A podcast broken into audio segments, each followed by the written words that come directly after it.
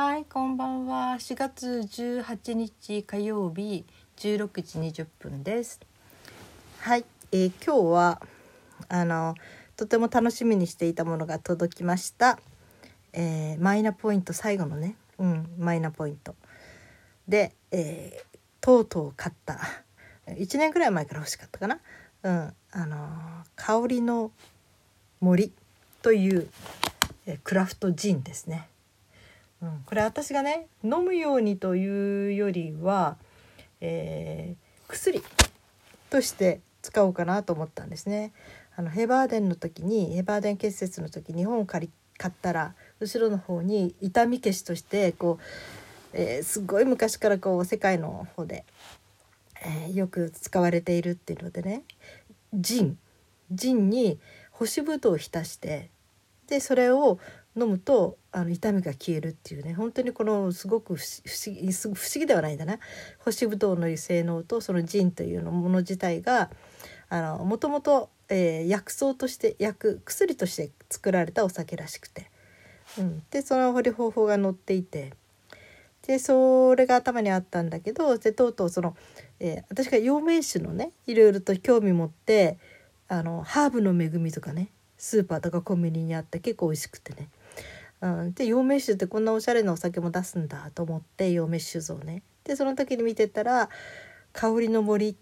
いや森の香りだ。森の香りっていうなんかねボトルもすごくおしゃれでうわーと思ってね。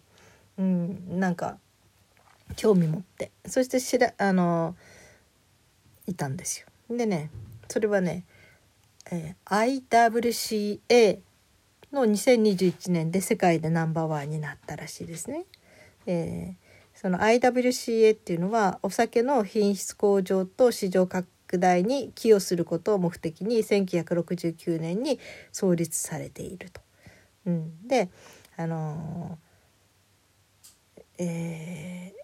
イギリスなのかな、うん、でね世界のワインスピリッツウイスキーなどを対象に審査しているということでね、うん。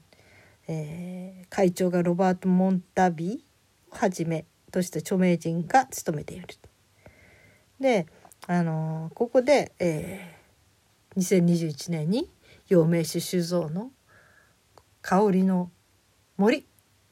という今日届いたねクラフトのジンがクラフトジンが1位に金賞を取ったということですね。だから2年前かなんかすごい賞らしいですよこれは。うんえーで実際に の飲むっていうわけですごい度数だからね。飲むっていうよりはまず舐めてみようと思って、うん、でほんの少し舐めるといえば一口飲もうと思って。口に入れたらびっくりしました。すっごい衝撃が走りましたね。私多分ジンは飲んだことないんじゃないかな。ウォッカとかねあのきついウイスキーとかブランデーとかそういうものは飲んだことあるけどジーンは多分なかったのかもしれないですね。うん、でそれもねこの、えー香りの森っていうのは、えー薬薬草というかいろんな植物がいっぱい入っているものでもちろん体にもいいんだけどねすごく爽やかな香りっていうなんか日本古来の、えー、と香りの木黒文字でその爽やかな香りは古くから親しめられています。親しめられていますすごくそういうものがこう香りが脳が、えー中心に入っていていろんな種類の、えー植物が入っているお酒なんだけど、うん、本当に味も濃いし香りも強いしびっくりしました。えーとか思って、うん、まあ飲み方はねロックにする人もいるし23倍に割るという方法とかなんか載ってましたけどね。まあもともと私その、えー今アルコールを常用できる体じゃないからあのー干しぶどうの匂い消し？匂い間違った。干しぶどうの痛み消し、うん、干しぶどうをこのジンでつけて、うん、あのー痛みを取るためのそういうものを作ろうかなと思ってたので、うん。まあ、干しぶどうはね来週の月曜日に届くかな、うん、あのコーティングしてないね。油の塗ってないやつね、うん、そのために買ったんだけど、まあ、味もぜひ見たかったんですよ。そのね世界で1位になった金賞を取ったそれそしかも日本の陽明酒酒造が作ってるね。そういうジンということで。そのボトルもねちょっとね木の枝がこうガラスに彫り込まれていてすごくおしゃれで。これ飲んだ後は使った後はね花瓶にしてもいいし何か入れて水かなんか入れても窓辺に置いといても綺麗だなと思って、うん、いました。んでねうんなんかねイメージとしてはねすごくスパイスの香りですね。うん、私いくつかのスパイス系は種類持ってるんだけどあの料理の時にね五香粉っていうね中国のね五香に香る粉これに似てるような気がしましたね。うん、そしてうんだからね 何か食べてたんだよなってちょうど食事の中の時にお腹ペコペコの時に刺激があるからと思って、うん、あの時はまあ他の人は知らしないと思うけどご飯にとろろをかけてたんですよ。あなんかこのあのちょっと香り付けにいいかなと思ってちょっとそのジンを振りかけて、うん、そしてその香りを楽しみながらご飯食べたけど、うん、確かにすごいインパクトのある香りと味でしたね。うん。ちょっと今の段階ではねこの味に馴染めるかなと。本当ロックで飲むのはきついなとかお湯で割ってみたけどどうもこの香りがね、うん、私的には苦手っぽいんだけどまあどっちにしてもそのね干しぶどうをつけてその薬代わりにそのうんとその干しぶどうを毎日食べるということになればこれは無駄にしないのでね。ただねそうは言っても私のことだからそのうちに美味しいとか言ってやみつきになったりしてね。もちろんお酒をガブガブ飲むわけにはいかないんだけどね。ちょっと舐める程度。うん。そう。前もねあの修道院で300年ぐらい前あのシャトルーズという、えー、これも薬草。300種類ぐらいの300年じゃないな。300種類の薬草で作られた古い古来の修道院からずっと伝われているあのリキュールがあってそれも飲みたいなって思っててうん。あのー、なんかねそれも本当に最高のリリスゲで最高のリキュールとか言われているものでね。それもなんかすごく可愛かったんですよ。小瓶がね木の小瓶木でこうくるまれている。木製の木製っていうかな。材質のね。可愛くてそれが欲しくて。何年も10年ぐらい前になるかな。一回買いましたね。うん、そしたら その時もインパクト強かった。私これポッドキャストでも話してんだけど一口飲んだら「えー!」ってびっくりしちゃって。苦い。独特の香りがする。甘みはないんだけどねちょっと本当に思わず笑ってしまったのは本当に全然人にこびてないとにかくいろんな薬草を詰めたこれは体に効くから苦くても我慢して飲んでくださいみたいなそんな感じの味で本当に笑っちゃうぐらいこびてないお酒でしたね。うん、それも初め「やだやだ」って言いながらなんやかんやとちょびちょびと楽しみましたね。うん、ただこれはね甘み蜂蜜で割ったやつもあって、それもはこの黄色い方で緑の方がベルシャトルーズっていうのを私買ったのでジョーヌ、えー、フランス語で黄色なんだけどそれの、えー、ジョーヌでいいんだよね、うん、あのー、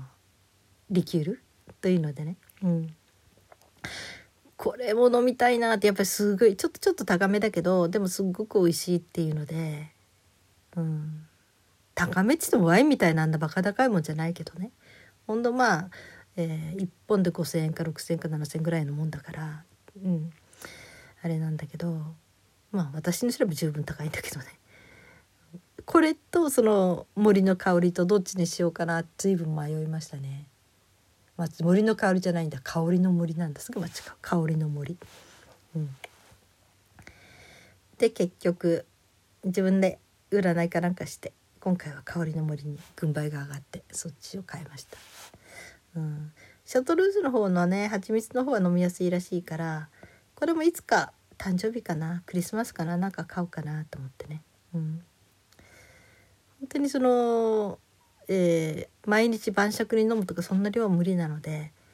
うん、多分本当に舐める程度 5cc とかねちょっと味だけこう飴を舐める感じで楽しみたい。なんかやっぱりちょっと私アルコール好きっぽいですね。こんなこと言うとね。まあ、娘に言われるとうんお母さんお酒の話すると目が変わるとか言われるんだけど、うん、いやね好きではなかったですよ。ちっちゃいいやちっちゃい頃って当たり前だけど。だってお雛様の甘酒が飲めなくてね。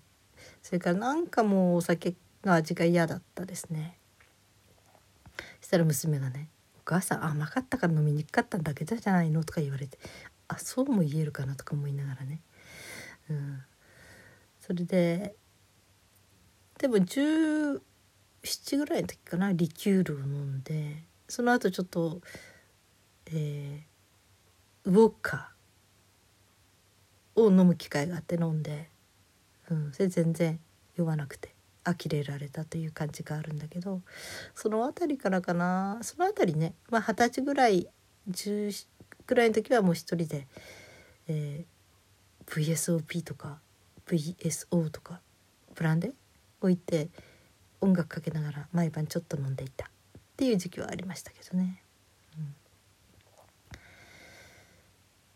まあね結婚してからはねとにかく夫はそんな強くないんだけど、まあ、ある程度何でも飲める。でもすぐ赤くなっちゃってねダメなんだけどね。うん、で毎日新婚当時はいろんなお酒を買って飲んでましたね。うん、はい、まあ、お酒の話はそれであれなんだけど。まあそんなんで今、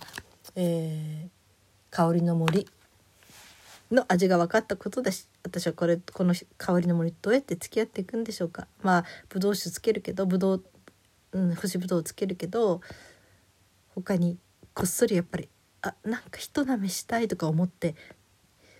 ちょっとだんだん好きになっていくんでしょうかね。ちょっと未知数です。はい。それともう一つ今日ね新しいことするいうのはあの料理なんだけどね。酢豚。周富徳さんっていうまあね有名な料理人さんね。もう亡くなったんじゃないかな。うん、その人が、えー、作った酢豚がとても美味しいということが評判でなんか最高の酢豚のなんていうかあんのソース、うん、特別レシピね。っていうことは聞いていてそれがあのレビューとか見てるとやっずっとそのレシピを探してたんだけどやっとこの本に出ました！って言って書いてるシートからそんなに探し回るほどのレシピなんだと思って、うん、その本を買ったんですよ。あれもマイナポイントで買ったかな？うん、でその時に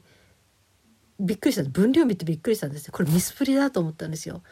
だって酢がカップ1.5とか砂糖がカップ1とかね。何これとか思ってね、うん、あとまあいちごジャムとかレモンとか、えー、梅干しとかうん。入ってくるんですよね。ででもどうしてもこの分量には納得できないでいろいろ検索してたらこのシュートミトックさんの酢豚のこの料理のやってるところテレビ番組でね、うん、相川金也さんかな？と一緒に女性のスタッフとでなんかそういう番組あって。それに見つけてしたら本当にその通りの分量だったんですよ。ミスプリじゃなくて。だけどこれはあの作り置きとしてずっと3ヶ月ぐらい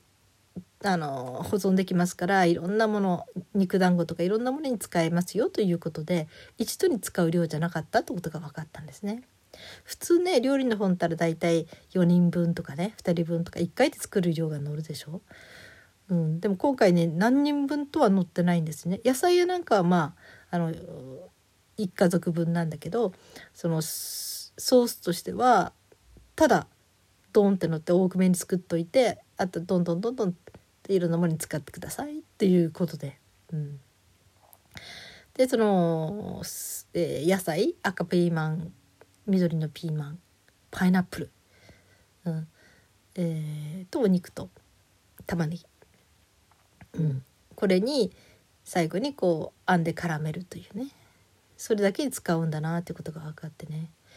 まあね娘が言うにはきっとその、えー、1人分2人分にすると分量があまりにもこう分散されちゃって、うん、て言うのかな。ちょっと作りにくくなるんじゃないのかなってことできっとあのぐらいの量であの測った方が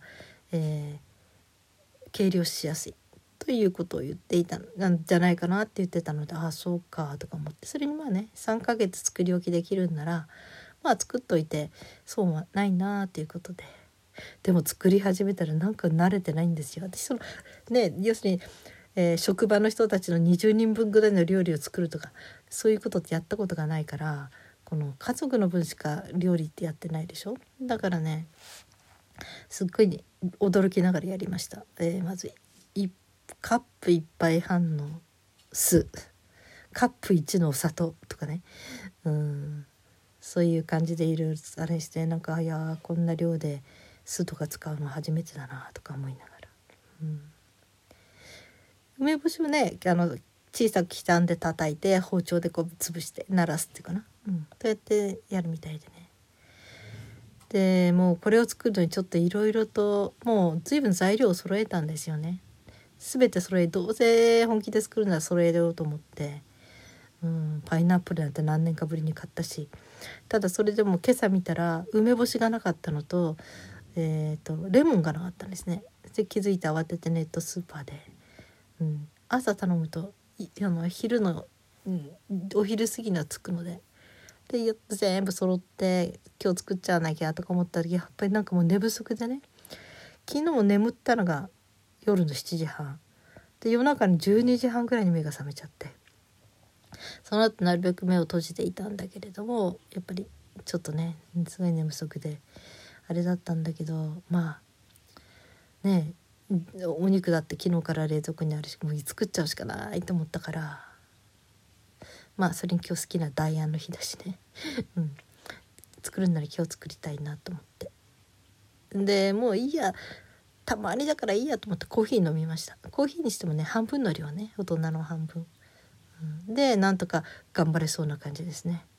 ただやっぱ夜は今日は10時過ぎまで寝れないかなとは思うんだけどそれでも3時前だ前だったからまだカフェイン飲むのギリギリセーフっていう感じなんですけどね、うん、もうコーヒーはうんと 2, 2週間ぐらい前に飲んでるかな？なんか最近はねうん。まあ月に2回ぐらいならいいかなみたいな感じでやってますね。やっぱりカフェインってヘバーデン結節に良くないのでこの血流を悪くするのでね指先の方に行く血のまあ避けてるんですけど今日は真剣勝負の日というね、うん、感じで飲んでます。だからあと野菜切ったしあんは作ったしあとはお肉を